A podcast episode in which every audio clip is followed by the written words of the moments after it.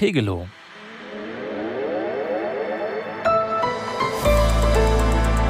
Die ARD Infonacht Nachrichten um 3.30 Uhr mit Gabriela Kühne.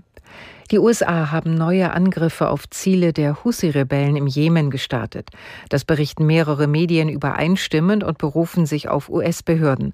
Schon gestern hatte es Militärangriffe auf Husi-Standorte gegeben, die am Abend Thema im UN-Sicherheitsrat waren.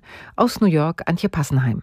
Gegen Kritik von Russland und China hat US-Botschafterin Linda Thomas Greenfield die Luftschläge auf Stellungen der Houthi-Rebellen im Jemen verteidigt. Das Ziel sei es gewesen, die schiitischen Rebellen daran zu hindern, ihre rücksichtslosen Attacken gegen Handelsschiffe im Roten Meer fortzusetzen.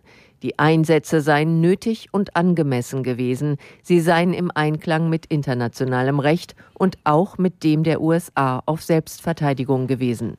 Die Houthis hatten die Attacken auf Frachtschiffe nach Beginn des Nahostkriegs gestartet. Die vom Iran unterstützten Rebellen richten sich gegen Israels Verbündete. Bundespräsident Steinmeier hat die Menschen in Deutschland dazu aufgerufen, verantwortungsbewusst zu wählen. Er sagte der Süddeutschen Zeitung, die Geschichte habe gezeigt, Extremisten hätten stets Unglück über das Land gebracht. Der Bundespräsident reagierte damit auch auf Berichte über einen Austausch von AfD-Politikern mit rechtsextremen Kreisen in Potsdam.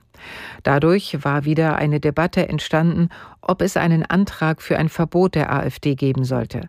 Steinmeier schätzt, dass ein solches Verbotsverfahren sehr lange dauern würde. Bundesfinanzminister Lindner hat den Landwirten einen Bürokratieabbau in Aussicht gestellt.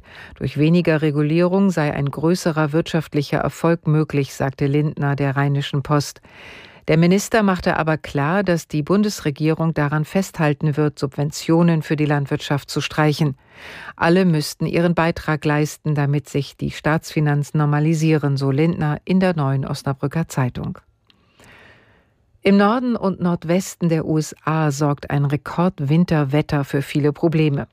Besonders betroffen sind Bundesstaaten wie Montana, North und South Dakota und Iowa. Wie unsere USA-Korrespondentin Isabel Karras berichtet, liegen die Temperaturen in einigen Regionen unter minus 25 Grad. Der nationale Wetterdienst der USA warnt sogar davor, dass es wirklich gefährlich werden kann, sich zu lange draußen aufzuhalten.